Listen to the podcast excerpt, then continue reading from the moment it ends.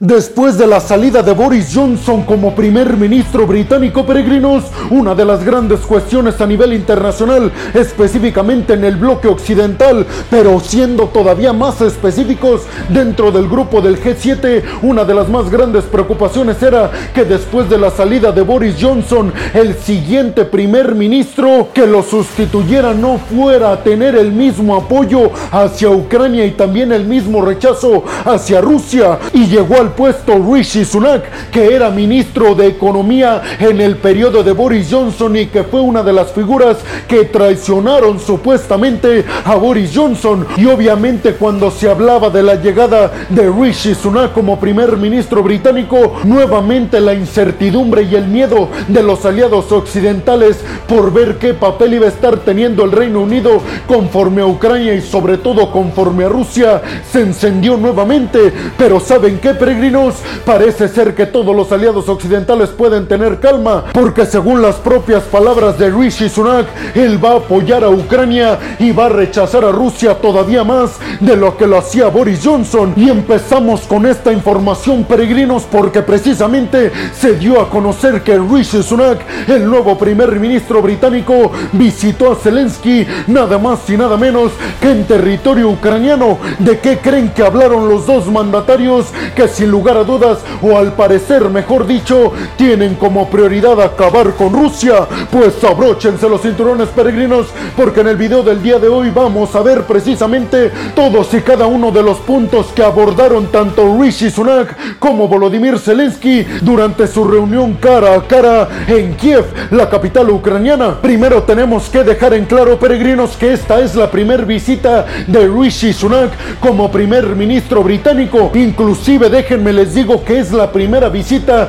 de un primer ministro británico que no haya sido Boris Johnson desde que comenzó la invasión de Rusia a Ucrania, porque también les recuerdo que durante el mandato muy corto, es cierto, pero durante el mandato de Liz Truss, ella no visitó Ucrania para reunirse cara a cara con Volodymyr Zelensky. Es algo que Rishi Sunak sin lugar a dudas tenía como prioridad al momento de asumir el liderato del Reino Unido, pues ya lo cumplió y se reunió, repito, en Kiev con Volodymyr Zelensky. Déjenme les digo, peregrinos, que Rishi Sunak sin lugar a dudas tiene una grandísima responsabilidad, no solamente con el Reino Unido, sino con todos los líderes occidentales, debido al listón tan alto que dejó Boris Johnson por todo el apoyo que recibió Ucrania de su parte y sobre todo por todo el demás apoyo que recibieron los demás aliados occidentales por parte de Boris Johnson a la hora de sancionar y de condenar a Rusia en la comunidad internacional. Después de esta reunión con Volodymyr Zelensky, Rishi Sunak, el nuevo primer ministro británico,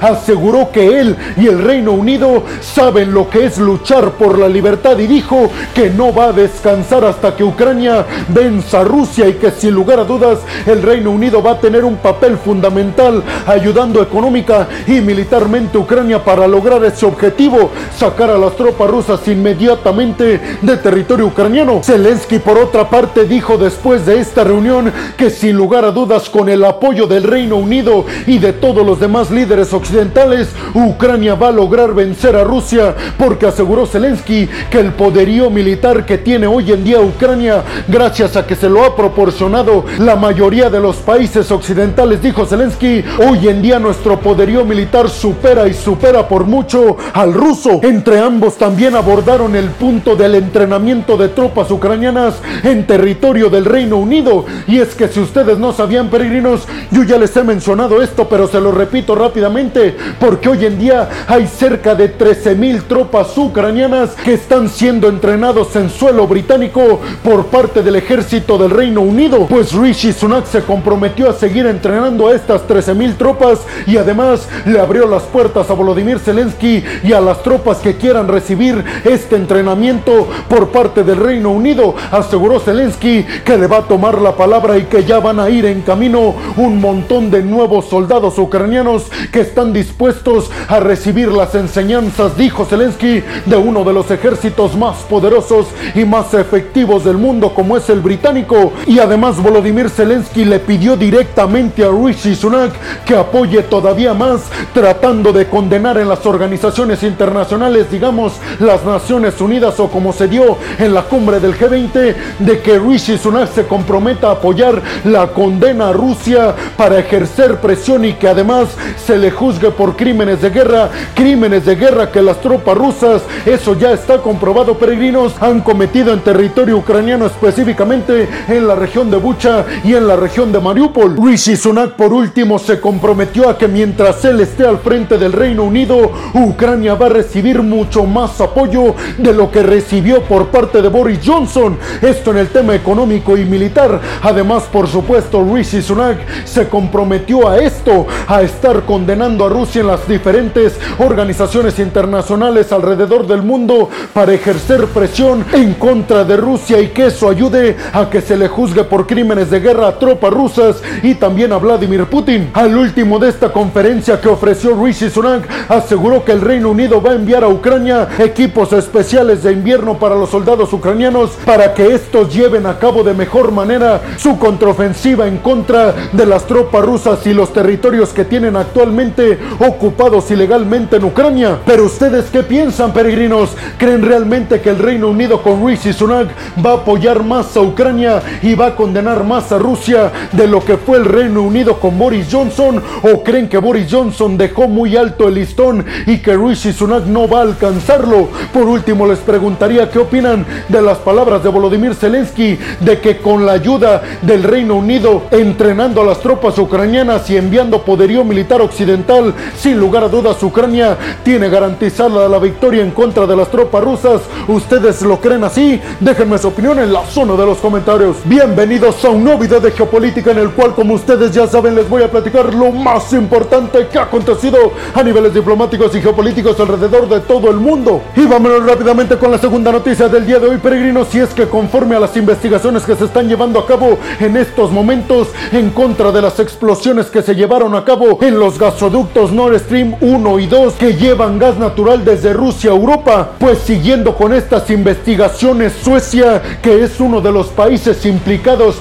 en estas investigaciones para determinar por qué fueron dañados estos gasoductos, pues Suecia acaba de confirmar que efectivamente han encontrado restos de explosivos, lo que estaría confirmando la teoría de casi todos los países de que esto fue un ataque contra estos gasoductos y que no fue para nada un accidente. Suecia dijo que las investigaciones que están realizando en conjunto con un montón de países alrededor del mar Báltico, dígase Noruega, Finlandia, Dinamarca, Alemania y algunos otros, aseguraron desde Suecia que no tienen ninguna duda de que esto se trata de un ataque en contra de estos gasoductos para sabotear la posible reanudación del suministro de gas natural desde Rusia a También hay que recordar, peregrinos, que antes de que se diera esta explosión en el gasoducto Nord Stream 1 y 2 por parte de Rusia a Europa, estos ya no estaban en funcionamiento debido a que Rusia trató de ejercer todavía más presión, cerrando por completo el suministro de gas natural a Europa para hacerle frente a las sanciones europeas en contra del Kremlin. Obviamente hasta este punto, peregrinos, todos coinciden en que se trata de un ataque en contra de los gasoductos para llevar a cabo un sabotaje en el suministro de gas natural desde Rusia a Europa. Aquí la pregunta es, ¿quién fue el culpable? Algunos están asegurando que fue Rusia quien perpetuó este ataque para ahora sí tener una justificación en la no reanudación del suministro de gas natural desde Rusia a Europa y así evitar desde Rusia cumplir los acuerdos que ya se habían firmado del suministro de gas natural y evitar desde Rusia ser demandados con este pretexto de que los gasoductos están dañados. Obviamente Rusia tendría una justificación más que efectiva para decir por qué no está suministrando gas natural a Europa y por qué no está cumpliendo los acuerdos que ya se habían firmado desde entonces. Pero la otra parte que es Rusia está asegurando que fueron los europeos o inclusive Estados Unidos quien llevaron a cabo este sabotaje en contra de los gasoductos. Esto para que Europa no le quedara otra opción que buscar otras alternativas al gas natural ruso.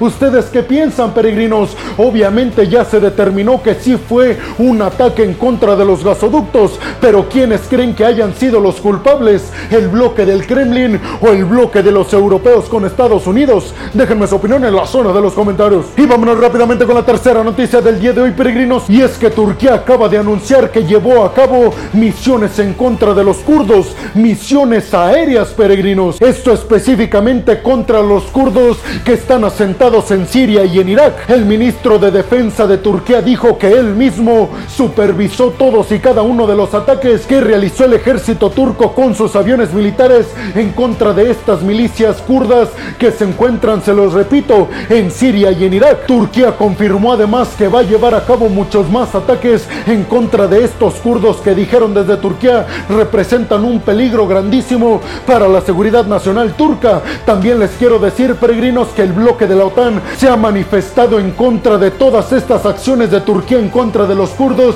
porque desde la OTAN aseguran que esto lo único que está haciendo es causar más desestabilidad en toda la región de Medio Oriente y el Golfo. Esto porque sin lugar a dudas, Irak y Siria, que son los países que albergan a la mayor parte de los kurdos con quienes está luchando el ejército turco, aseguran desde el bloque de la OTAN que debemos evitar paulatinamente más enfrentamientos, no aumentarlos. Pero ustedes qué piensan, peregrinos? ¿Creen realmente que Turquía tenga la capacidad militar de acabar con la amenaza supuestamente que representan los kurdos que están asentados en Siria y en Irak en contra de Turquía? Déjenme su opinión en la zona de los comentarios. Y vámonos rápidamente con la cuarta noticia del día de hoy, peregrinos. Si es que desde Siria están acusando a Israel de realizar ataques en contra de su país. Estos ataques, dicen desde Siria, fueron realizados por parte de Israel con aviones militares, casas F-15. En lo que va del año, Siria está anunciando que ya van 30 ataques aéreos que realiza el ejército de Israel en contra de territorio sirio. De acuerdo con organizaciones internacionales que están asentadas en el Reino Unido, pero que abogan estrictamente por los derechos de los sirios, están argumentando que Israel no atacó a gente inocente en Siria, sino que atacó territorio sirio sí, pero que estaba controlada por milicias pro-iraníes. Obviamente sabemos que Irán e Israel tienen uno de los enfrentamientos más graves en todo Medio Oriente. Esto sin lugar a dudas le preocupa a Estados Unidos, peregrinos, porque esto podría escalar a un enfrentamiento mundial, otro problemón para la seguridad internacional, peregrinos, sobre todo porque a Irán lo apoyan potencias como Corea del Norte, China y Rusia, y a Israel obviamente sabemos que todo el bloque occidental y el bloque de la OTAN lo apoya. ¿Ustedes qué piensan, peregrinos? Déjenme su opinión en la zona de los comentarios. Y vámonos rápidamente con la quinta noticia del día de hoy, peregrinos. Si es que Volodymyr Zelensky está asegurando que va aumentar el número de batallones en el sur y en el este de Ucrania. Esto para buscar recuperar con mayor rapidez durante el invierno todos aquellos territorios que todavía siguen controlados por las tropas rusas. Aseguró Zelensky que hasta estos momentos ya casi el 60% del territorio ucraniano que les habían arrebatado los rusos ya ha sido recuperado otra vez al control de las tropas ucranianas. Y esto va encaminado, peregrinos, porque Volodymyr Zelensky aseguró que durante el invierno Ucrania va a buscar recuperar todos y cada uno de los territorios que faltan y que todavía tienen controlado las tropas rusas. Pero ustedes qué piensan, peregrinos? ¿A quién creen que beneficie el estar luchando en condiciones climáticas muy adversas, invernalmente hablando, a los rusos o a los ucranianos? Déjenme su opinión en la zona de los comentarios. Y vámonos rápidamente con la sexta y última noticia del día de hoy, peregrinos, si es que Kamala Harris, la vicepresidenta estadounidense, tuvo una conversación directa con Xi Jinping y le dijo que las conversaciones y los canales de comunicación entre China y Estados Unidos deben de estar muy abiertos, sobre todo para evitar confrontaciones directas, pero también para evitar confusiones. Además, Kamala Harris dijo que le pidió directamente a Xi Jinping que ayude a controlar a Corea del Norte y evitar que Kim Jong-un, el líder norcoreano, siga realizando pruebas de misiles de corto, mediano y largo alcance hacia el mar de Japón. ¿Ustedes qué piensan,